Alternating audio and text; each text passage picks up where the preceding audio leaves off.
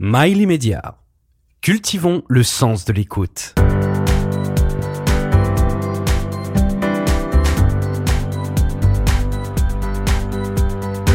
Liberté d'entreprendre.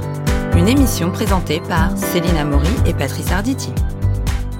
Bonjour, liberté d'entreprendre avec aux manettes Céline Amaury. Et Patrice Arditi avec aujourd'hui le co-créateur de Petit Bambou, une start-up particulièrement en forme. Bonjour euh, Ludovic Dujardin. Bonjour Céline, bonjour Patrice. Et alors Céline, elle, elle, a raison de dire que votre bébé est particulièrement en forme. Vous avez lancé il y a quelques années une application de méditation à présent reconnue d'utilité médicale.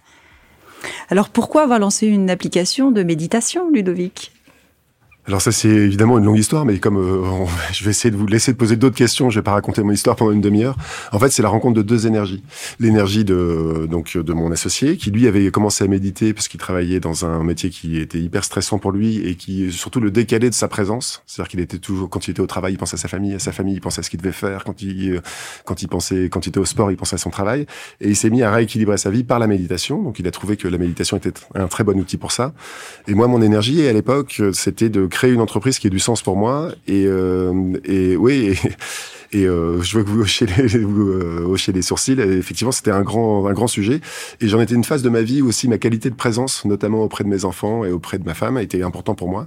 Et donc, j'ai découvert la méditation grâce au conseil de Benjamin. Et on s'est dit, bah, si on amenait cette pratique de méditation de pleine conscience, hein, c'est la méditation laïque, au grand public, et ben, ce serait un, un, boulot qui aurait vraiment du sens. Mais c'est assez curieux parce que quand on regarde exactement ce que vous avez fait avant avant euh, cette start-up euh, euh, très originale, euh, ça colle pas du tout. Vous êtes un multi-entrepreneur, euh, c'est quelqu'un de carré, ce qui n'est absolument pas mon cas, hein, et, et sauf physiquement. Et, et, franchement, euh, vous voir dans la méditation, c'est un peu une surprise. Euh, et ouais, en fait, les gens sont très surprenants. Et le, en fait, c'est effectivement c'est la septième entreprise que je crée, et j'aime bien. Alors, en, en, analyse a posteriori, je me dis que j'ai créé chaque fois à partir de là où j'en étais. C'est-à-dire que quand j'avais 23 ans que j'ai créé ma première entreprise, euh, probablement que j'avais une quête qui était plus orientée vers une certaine forme de succès ou une certaine forme de euh, de réussite euh, sociale par euh, le monétaire, par une certaine forme de notoriété peut-être. Et, et là, Petit Bambou, donc je l'ai créé à 38 ans, à partir de là où j'en étais, et j'en étais à justement rechercher cette qualité de présence. Alors, vous avez co-créé Petit Bambou avec Benjamin Blasco, votre associé. Oui. Euh, pour moi, c'est assez drôle que ce soit deux hommes qui créent une appli de méditation, parce que pour moi, c'est plutôt euh, féminin, la méditation. Euh, pourquoi deux hommes, finalement? Alors, vous, vous l'expliquez un peu, mais euh, c'est surprenant, vous avez été entouré par des femmes? En fait, on est deux hommes, mais on est, euh, on a chacun à sa façon une grande part féminine. Et, euh, et euh, moi, toutes ces questions de développement personnel, euh, j'ai étudié un peu l'analyse transactionnelle pendant mes études. Euh, j'ai une mère qui m'a initié à toutes ces méthodes Gordon, et etc. Et donc, en fait, j'ai toujours eu une appétence vous pour ça. Vous pas du tout néophyte, alors contrairement à ce que vous disiez tout à l'heure. Alors, j'étais tout à fait néophyte dans la méditation. j'étais pas néophyte du tout sur ce que c'est qu'un chemin personnel. Mmh. Je, je, suis même une psychothérapie depuis dix ans maintenant. Bah, ça une... aide, ça aide. Ouais, pas une psychothérapie au début, c'était un peu curatif. Maintenant, c'est une psychothérapie de connaissance de soi et de développement personnel. Et euh, oui, donc j'ai. Euh, alors, si on dit que c'est féminin, bah oui, j'ai une grande part féminine là-dedans et ça me va très bien. Enfin, c'est moi mon ressenti, hein, parce que effectivement, autour de moi et, et, et moi, on, enfin, on médite beaucoup, mais c'est rarement les hommes. C'est un peu. Comme aller voir un psy. Un homme a beaucoup plus de, mal à passer le cap et, à y aller et à reconnaître éventuellement. Ouais, alors ça je comprends. Je, je pense, je crois. Euh, prenez pas mes mots pour une vérité, mais je pense que surtout les hommes euh, osent moins en parler en fait.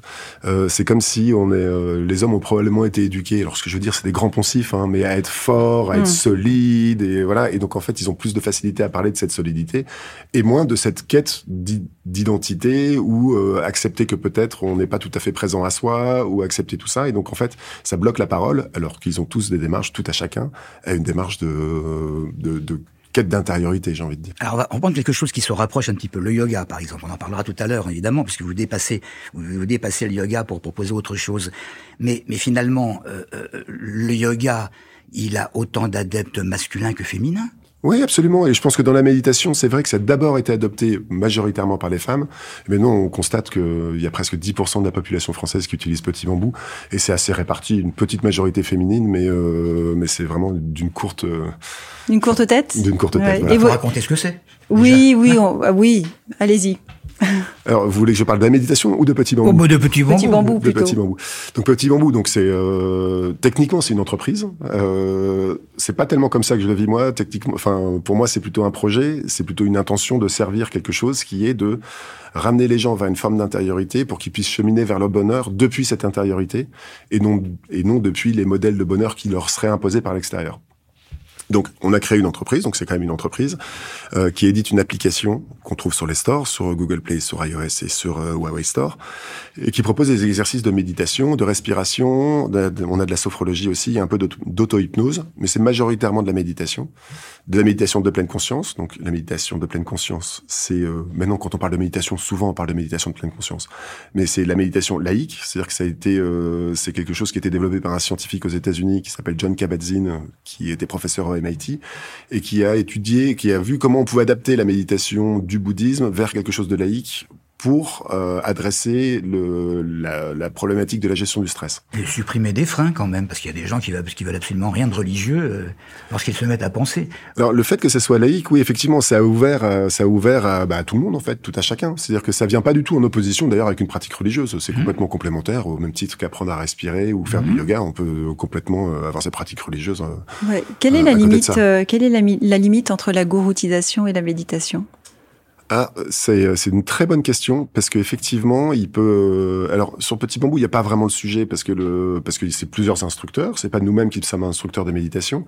On ne travaille qu'avec des instructeurs qui sont certifiés, qui ont passé tout leur diplôme de méditation de pleine conscience. Et c'est un et c'est pas un petit diplôme. C'est euh, c'est très long. C'est très long. C'est enfin pour s'engager sur cette démarche de devenir instructeur, il faut il faut avoir les reins solides pour euh, pour aller jusqu'au bout de cette démarche.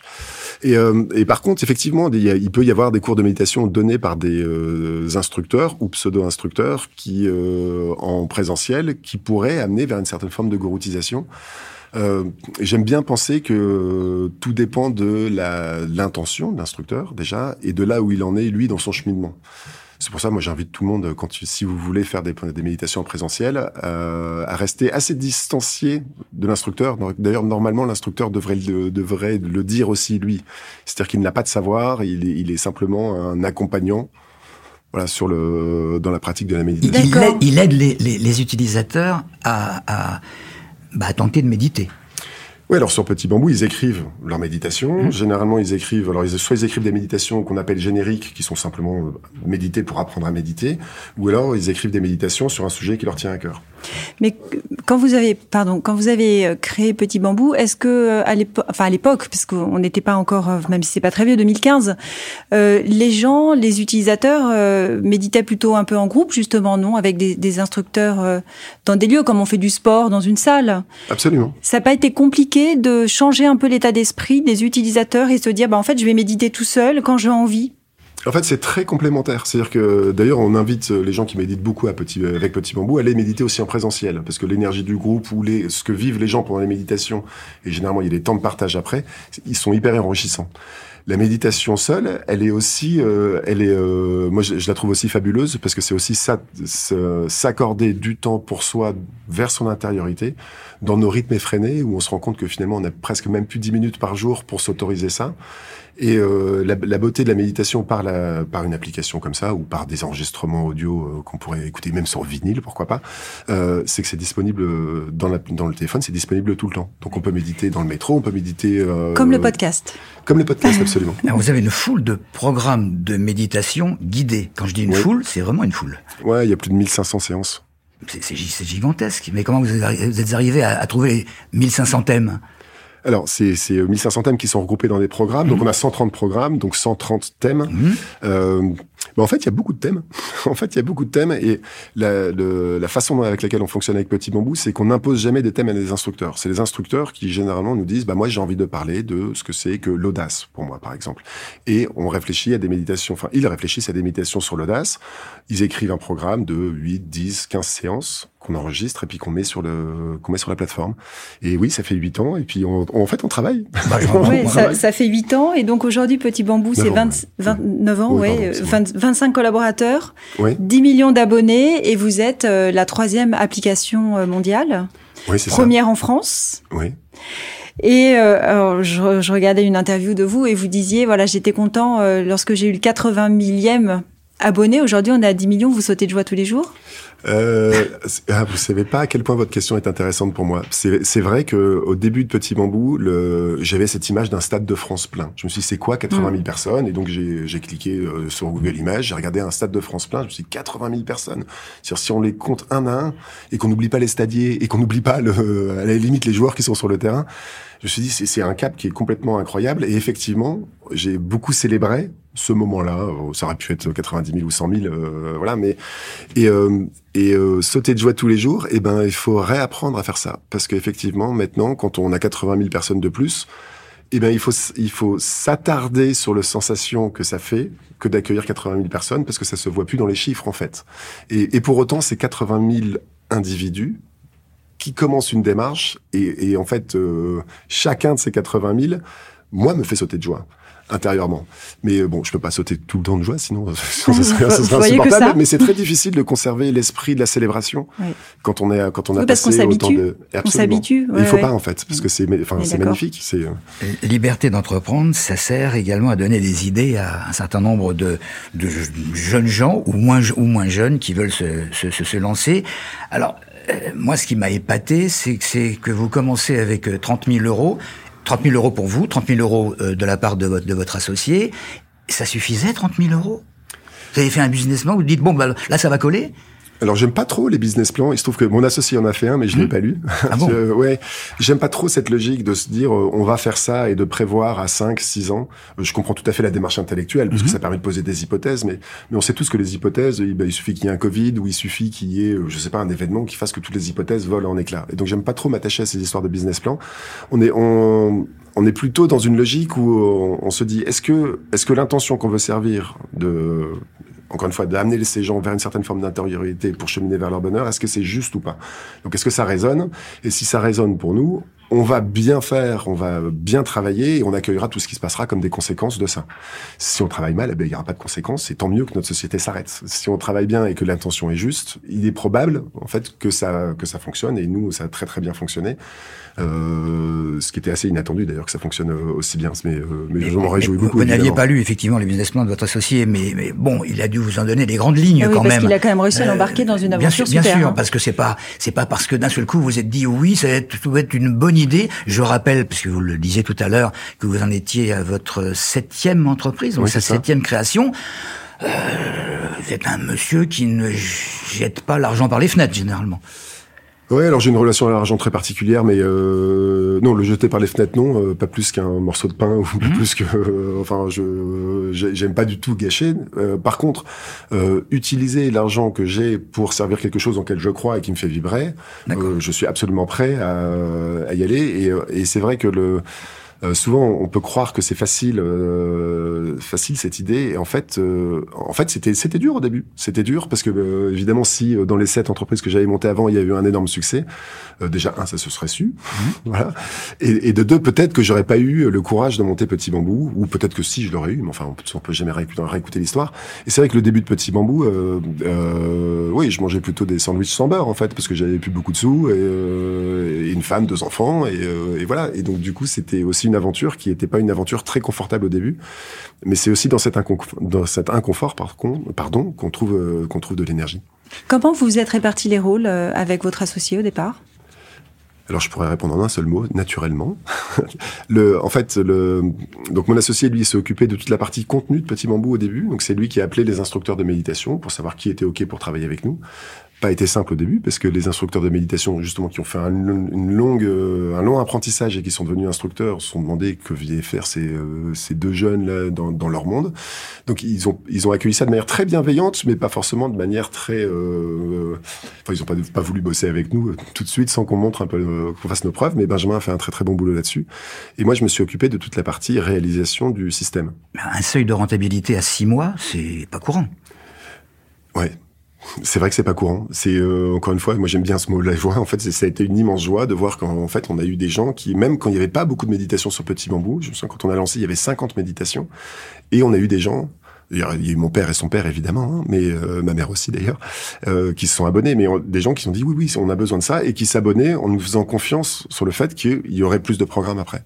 Et il y en a eu beaucoup. Le, profil lambda des utilisateurs, c'est quoi? Alors, le profil, il n'y a pas de profil lambda parce que chacun est hyper singulier. Mhm. Euh, les méditations, ça comment on peut commencer à méditer à partir de 5 ans avec des programmes adaptés et puis on peut méditer toute sa vie euh, sur des sujets. Enfin, je, je- Ah, vous n'avez pas, vous n'avez pas euh, plus de, de, de personnes qui, euh, je sais pas, moi, veulent gérer leur stress que. Alors oui, que- si, que en fait- savoir dormir euh, normalement. les, les gens, euh, les gens viennent sur Petit Bambou juste pour répondre à une problématique qu'ils euh, qu'ils rencontrent. Donc ça peut être euh, une problématique par rapport aux addictions, par exemple au tabac. Ça peut être Mhm. ils vivent un divorce, ils ont besoin de se retrouver. Ils vivent un drame. Ils vivent, ils ont des problèmes de sommeil ou des problèmes de stress. Le, j'aime pas trop cette idée qu'on puisse venir sur Petit Bambou parce qu'on a des problèmes ou qu'on rencontre des difficultés. Mais c'est le cas pourtant. Ouais, euh, évidemment. ve- Enfin, tous ceux qui ont besoin de ça. euh, Vous avez un programme deuil, par exemple? On a un programme deuil. Le, en fait, le- la méditation, par contre, c'est pas du tout une, une solution à ça. En fait, la méditation, c'est une, une façon de se réapproprier son espace personnel intérieur. Et depuis cet espace personnel intérieur, oui, on va traverser les épreuves, mais on va aussi traverser les joies. C'est-à-dire que je trouve que le- la méditation, en tout cas moi, tel que je l'ai vécu, c'était un exhausteur de vie. Ça veut dire que je prends souvent cet exemple quand, quand j'amenais mon fils à l'école et que je tenais sa main. Si je suis pas présent à ça et que je, je pense à ce qui se passe pour Petit Bambou ou euh, à mes soucis, en fait, je suis pas présent à ce moment où je, je tiens mon fils par la main. Ça va s'arrêter, hein, parce qu'a priori à l'adolescence on le tient plus par la main. Et si on, on goûte pas cette vie au moment, euh, dans ces moments-là, en fait, on perd une partie du sel de la vie. Donc j'aime bien la méditation aussi comme un exhausteur de de, de plaisir et de goût. C'est aussi une façon de se rapproprier son intérieur pour mieux dormir et pour euh, gérer son stress, évidemment. C'est effectivement euh, apprendre à profiter du bonheur, des petits instants qui font le quotidien. Oui, c'est limite apprendre à être avec soi. Ouais, c'est clair. fait. avec Ouais, soi, dans sûr. ses joies, dans ses traversées, dans ses, euh, dans ses engagements, dans, c'est apprendre à être avec soi. C'est une vie. ouverture d'esprit, puisque je, je crois avoir lu que hum, un utilisateur avait choisi un programme sur le sommeil et finalement il a Bon, évidemment, mieux dormi après, mais, mais, mais, mais ça l'a surtout aidé au niveau de sa gestion avec les autres. Oui, oui, c'est tout ça. Alors, moi, si je si j'avais un conseil à donner aux gens qui veulent se lancer dans la pratique de la méditation, c'est méditer pour rien. Méditer pour méditer. Méditer pour apprendre, pour apprendre à méditer. Ça devient, ça devient une compétence qu'on acquiert, en fait, de présence. Et accueillez tout ce que ça change dans votre vie. Si, si, et accueillez le fait que vous dormiez mieux peut-être, ou vous soyez moins stressé, ou vous soyez plus audacieux, ou vous soyez plus en cohérence avec euh, votre fort intérieur. Mais accueillez ça comme des conséquences et pas du tout comme un but de la méditation. Imaginez quelqu'un qui a des problèmes de sommeil et qui médite et qui se dit oh ma méditation a pas marché, j'arrive pas à dormir, c'est encore pire qu'avant parce qu'en fait j'observe le flot de mes pensées et c'est terrible, la méditation marche pas. En fait, le fait même d'avoir un objectif et d'attendre de la méditation que ça re- ça résolve cet objectif euh, peut nous euh, éloigner de notre intériorité. Ça veut dire que de temps en temps, il peut y avoir des blocages. C'est-à-dire quelqu'un qui, qui n'en ressort rien. Ah bah oui, enfin oui, euh, oui et non. Je, je crois, enfin c'est difficile de répondre à cette question parce que je suis pas dans la tête des gens. Je pense que je pense que réapprendre à être présent, réapprendre à, à, à porter le projecteur de son attention, non pas sur ce qui nous azimute, mais plutôt sur ce qui nous recentre, ne peut avoir que des conséquences positives. Euh, maintenant, c'est- est-ce que il y a des gens qui peuvent commencer la méditation parce qu'on leur a dit que c'était bien pour eux et qui ont aucune envie de le faire et qui vont méditer et évidemment ça Oui. marchera pas. Comme commencer le piano si vous n'avez pas envie de jouer au piano, ça marchera pas. Ouais, si on est réfractaire, c'est pas possible. Moi, je veux bien qu'on parle un peu du business model, euh, Ludovic, s'il vous plaît. Oui. Euh, comment, comment ça fonctionne? Vous n'avez pas forcément beaucoup de coûts, j'imagine, parce que vous avez une plateforme, vous avez des intermédiaires, enfin des, des, des, des- Alors, oui, alors, des euh, intervenants. Voilà oui, pour la absolument. méditation. En fait, le, la, la- donc la façon avec laquelle Petit Bambou gagne de l'argent, c'est qu'on vend des abonnements à Petit Mhm. Bambou. Donc en fait, j'ai, euh, je précise, euh, Petit Bambou est gratuit. Il y a plein de contenus gratuits et on, on met euh, et ça me va très bien que les gens utilisent Petit Bambou gratuitement. Ouais, alors les, les, les contenus gratuits, on les trouve pas facilement quand même. Ah bah si, ils Ah, je sont suis pas, tout en je haut. dois pas être doué alors. Non, ils, sont, ils sont vraiment tout en haut. Enfin, je veux dire, c'est- ils sont tout en haut. Donc, il y a des contenus gratuits de découverte de la D'accord. méditation. Il y en a pour enfants. Il y en a, il y a trois séances de Christophe André aussi qui nous a demandé de mettre trois séances ça sert d'appel, de toute façon. Parce Bah- que quand, quand on est satisfait, on va plus loin. Bah, ça, ça, c'est très vertueux. Le, c'est, euh, moi, je vois aussi le. Vous avez suffisamment de contenu gratuit pour Mhm. savoir si vous voulez intégrer la méditation Voilà, dans votre c'est vie. ça. Et Voilà. si vous n'avez pas envie, Mhm. eh ben, c'est très bien.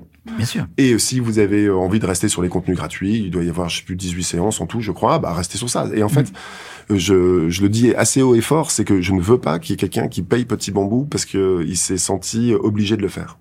Donc on a on a enlevé tous les, euh, enfin on a enlevé, on n'a jamais mis. J'ai refusé, j'étais vent debout contre contre des gens dans mon équipe en disant on ne fait pas de d'essais gratuits alors, euh, avec les gens qui mettent leur carte bleue avant puis ils oublient comme ça ils sont abonnés.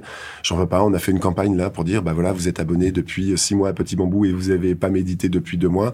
Je pense qu'il est temps peut-être de vous désabonner. Donc pas de rétention. On veut que on veut que avoir des abonnés qui sont contents d'être là. Pardon, est-ce que c'est ça qui vous différencie de la concurrence justement?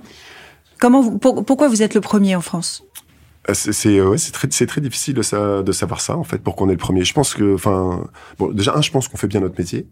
Je pense qu'on est euh, j'aime bien penser mais ça c'est très peut-être égotique de se dire qu'en fait on a une, une réelle intention qui est connectée avec ce qu'on fait et donc c'est pas une intention de toujours plus, c'est pas une intention business au sens où on pourrait l'entendre dans, les, dans le monde des startups. Euh, c'est cette idée aussi qu'on n'a pas de but. Si vous me demandez aujourd'hui c'est quoi le, les objectifs de croissance de Petit Bambou, je vous répondrai j'en sais rien, je m'en fous. Vraiment j'en sais rien, je m'en fous. vous n'avez pas fait un plan stratégique Ah pas du tout. Mais, alors, mais vraiment pas du tout, et je refuserai toujours d'en faire. C'est le, ce que je veux par contre, c'est que euh, chaque personne de notre collectif qui travaille avec nous se sentent euh, déjà un se sentent bien parce qu'on est des humains donc euh, donc c'est quand même le plus important et qu'ils se sentent euh, qu'ils se sentent contributeurs à cette mission et qu'il aime ça. Et donc en fait qu'il déploie son énergie parce qu'il aime contribuer à cette mission de petit bambou. Et je me dis que quel que, enfin, quels que soient les scénarios ou ce qui peut se passer, si on a ça en interne, eh ben, on vivra quelque chose qui sera de l'ordre de l'abondance, que ce soit de l'abondance intellectuelle ou de l'abondance énergétique ou de l'abondance monétaire. Céline disait euh, premier en France, troisième au monde. Oui. Alors vous avez investi évidemment l'Allemagne, l'Angleterre, euh, l'Italie, l'Espagne, les Pays-Bas. J'ai oublié quelque chose? Et puis le monde francophone. Ah bah oui, bien sûr, bien sûr. Et ça s'arrête où ça? Euh, ouh, j'en sais rien, ça où ça s'arrête. Le, ça s'arrête avec, ça s'arrêtera quand notre feu intérieur sera euh, sera éteint. Mais quand il sera éteint, on le rallumera. Enfin, d'autres personnes le rallumeront peut-être. Euh, donc, on, on, je me pose pas cette question de savoir où ça s'arrête. Le Déjà, le fait d'être traduit en anglais, c'est-à-dire qu'on est utilisable à peu près dans tous les pays du monde, et on trouve que la finesse de, de vocabulaire qu'il y a dans les méditations rend cette globalisation un peu euh, euh moyenne. Donc je préfère m'adresser au marché néerlandais avec des néerlandophones, avec des instructeurs néerlandais qui écrivent avec la finesse justement, de leur Justement, ça, ça, ça me turlupinait cette histoire. C'est pas, ce sont pas des, des, Français qui font des programmes pour les euh, pour les Néerlandais ou pour pour les Anglais. On n'a pas on n'a pas la même façon de fonctionner tout à fait. Absolument, on peut pas trop traduire des méditations. Donc on s'inspire des textes de méditation français euh, parfois et qu'on propose à des instructeurs euh, néerlandais qui les réécrivent en néerlandais. Donc ils s'en enfin, ils s'en inspirent ou ils les écrivent eux-mêmes quand ils ont des thématiques spécifiques l'adresser. Mais effectivement, il peut y avoir un, programme en espagnol qui n'existe pas en français parce qu'on n'a pas trouvé l'instructeur ou que le sujet n'était pas. Euh, enfin, un instructeur ne sait pas emparer de ce sujet. je reviens à euh, un problème de rentabilité. Oui. Vous avez euh, un abonnement à 240 euros à vie. Oui. Vous pensez que c'est tenable dans le temps, ça? Ah oui. Oui, oui. Et on a des abonnements donc mensuels qui le, le mensuel commence à 6,99€. J'ai horreur de ce prix, mais en fait les plateformes nous, nous obligent. Je trouve que 6,99€, on pourrait mettre 7 quoi. Mais, mais bon, c'est comme ça. Les plateformes mobiles nous imposent ces prix et l'abonnement annuel qui revient à 4,99€ par mois, ce qui lui fait un prix un peu bizarre de 59,88€. Euh, Est-ce que c'est tenable Est-ce que c'est tenable du point de vue monétaire pour l'entreprise? Oui. Ah oui, parfaitement parfaitement. En fait, j'ai euh, encore une fois, comme on n'a pas les yeux plus gros que le ventre, comme on n'a pas, on n'a pas cette course à toujours plus et qu'on vit dans une certaine forme d'abondance. Après ça, après ça, chacun met son critère d'abondance ou de prospérité au niveau que on pourrait dire on veut beaucoup plus, il faut absolument qu'on conquiert le marché américain et que, mais c'est pas du tout mon énergie. Pas du tout. Moi, j'ai dépassé mon seuil de prospérité en fait avec Petit Bambou. Donc en fait, il n'y a plus de, enfin, il n'y a plus, si tant est qu'il y a déjà eu, mais de une quête de de la de la richesse. Il y a plutôt une quête du service pour le coup. La crise sanitaire, ça a dû aider un petit peu. Oui. Alors la crise sanitaire, ça a aidé. Alors, je, je mets toujours des, des, bémols avec ça parce qu'il y a pas mal de gens qui disent vous avez réussi grâce à la crise sanitaire. Ah bah non. La crise sanitaire, il y avait déjà 6 millions de personnes qui utilisaient Petit Bambou, donc la, mm. la, crise sanitaire, et pour nous, a été plutôt au début un challenge. C'est-à-dire que comme tous les médias qui diffusaient, enfin comme toutes les sociétés qui diffusent des médias en ligne, on s'est retrouvé avec un afflux de personnes qu'on a eu du mal à servir en fait. Même Netflix n'arrivait plus à envoyer des, euh, des, des, streams de haute qualité. Enfin, donc on a, on a eu ce challenge de réussir à consolider la plateforme dans un temps record pour que les gens qui voulaient essayer la méditation et le meilleur service. On a réussi, mais je vous cache pas que les premiers jours de mon confinement, c'était pas du tout, euh, c'était pas du tout oisif. C'était, euh, c'était 16 heures par jour à, regarder ce qui se passait sur la plateforme. Et euh, Plouflou, j'ai perdu votre question. Euh, oui, alors la crise sanitaire, en fait, ce qui s'est passé, j'aime bien. Donc il y a eu, il y a eu de l'anxiété évidemment. Donc les gens sont allés voir la méditation pour cette gestion d'anxiété. Mais j'aime bien aussi penser cette idée que les gens ont commencé quelque chose de nouveau pas mal de gens ont eu du temps pendant le confinement, c'est mmh. pas le cas de tout le monde, mais ils se sont dit tiens, si je me mettais au piano, tiens, si je commençais cette pratique que je voulais commencer depuis trois ans et que j'ai jamais pris le temps de commencer? Et donc il y a une partie de ces gens qui sont dit, qui se sont mis pour des très bonnes raisons à la méditation. Parce que j'ai du temps, je vais essayer de nouvelles pratiques et puis qu'ils l'ont ancré dans leur dans leur quotidien. Après. Et, et ceux-là sont restés? alors euh, oui et non. En fait, le, vous allez vous allez croire que je suis un hippie. Hein. je regarde, je regarde pas. Je regarde pas. C'est en fait, j'ai encore une fois, j'adore cette idée de se dire que les gens euh, utilisent Petit Bambou pour eux et il ne m'appartient pas de les segmenter, de les qualifier, de les euh, voilà. Donc en fait, en vrai, j'en sais rien. Ce qui est sûr, c'est qu'il y a une petite correction. Après, on a vu que notre nombre d'abonnés a, a, très fort monté pendant le Covid et a un peu baissé après. Et mais après ça, est-ce que c'est les mêmes Est-ce que c'est pas les mêmes qui reviennent? Il se trouve que j'avais regardé quand même à un moment ce qui se passait dans Petit Bambou. C'était il y a quatre ans. Je me souviens, j'avais fait des stats. Et il se trouve que euh, il y avait 34% des gens qui, qui se sont abonnés quatre ans avant qui étaient encore là. Et par contre, quand j'ai regardé un peu plus précisément, en fait, ils se sont désabonnés trois fois. Et puis ils sont revenus à un moment où ils se sont dit tiens j'ai envie de revenir. Et en fait la simplicité d'utilisation de Petit Bambou, comme on fait pas de rétention, c'est pas du tout dans notre ADN. C'est des c'est un clic et se abonner, c'est un clic. Donc en fait, les, euh, c'est hyper simple et donc ce qui fait que les gens bah, peuvent consommer un peu comme ils l'entendent, petit bambou pour leur pratique de la méditation. Vous vous rendez compte de la chance que vous avez à ne pas avoir besoin d'avoir les yeux rivés sur un tableau de bord, des chiffres, un compte bancaire, etc. C'est énorme. Je me rends compte de la chance et euh, je pourrais peut-être vous retourner avec une question. Je pense que vous vous rendez pas compte du courage qu'il faut pour faire ça, parce que parce que dans le monde de l'entreprise, euh, tenir cette posture est pas forcément super évidente notamment avec les gens qui arrivent chez Petit Bambou et qui me demandent c'est quoi l'objectif. Quelqu'un qui arrive pour développer un marché dit c'est quoi l'objectif. Il y en a pas. Il y en a pas, exactement. Oui, mais vous aimez ça, vous aimez ça. Oui, oui, je suis un peu espiègle. Oui, puis ça vous, vous, vous définissez comme un chantier. Je trouvé ça extraordinaire comme image. Ah ouais, ouais, moi je suis un chantier. Je serais un chantier, euh, je ferais un chantier. Euh, enfin, je suis un chantier personnel. Je, suis toujours en quête de qui je suis. Euh, c'est quand on commence à ouvrir le couvercle de ça, on se rend compte de, de l'immensité de ce que c'est qu'une identité. Et donc ouais, je suis en chantier. Et le, oui, oui, c'est une chance. Et je vous dis, c'est du courage. Alors j'aime bien parce que je, je, je souris, mais je souris à ça. Il y a une petite espièglerie de dire, mmh. bah non, il n'y a pas d'objectif. Et cette personne, c'était il y a deux mois maintenant, qui arrive pour s'occuper du marché néerlandais, m'a demandé c'est quoi ton objectif pour moi? Mais c'est que tu sois heureuse. Elle m'a regardé, elle fait non mais mais si t'es heureuse et que t'aimes bien ce que tu fais et que tu, tu aimes bien le projet Petit Bambou, ouais les enfin ça ira quoi. C'est formidable, il y a plein de gens qui aimeraient bosser avec vous, je pense.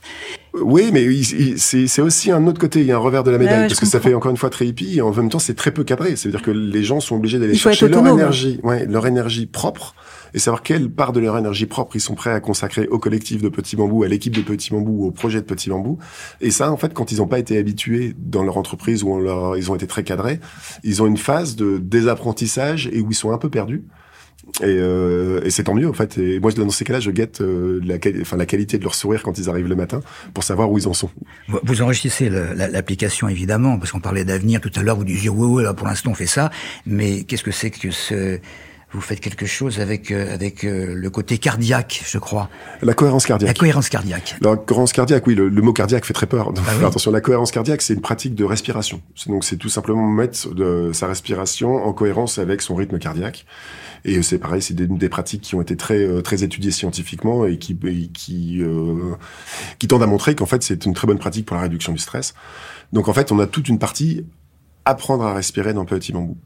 Donc des respirations pour s'énergiser le matin, des respirations pour peut-être mettre le corps en posture de sommeil. Et euh, donc on fait pas que de la méditation, on fait aussi de la respiration. Qui, qui a défini que vous étiez d'utilité médicale? Alors je vous entendais dire ça, j'ai failli réagir, je sais pas du tout. C'est la première fois que j'en pense. Je l'ai lu et j'étais très surpris. Bah, euh, euh, c'est difficile parce que c'est difficile de dire ça parce qu'on n'est pas médecin, donc on n'a pas envie de s'inviter dans un monde qui n'est pas le nôtre.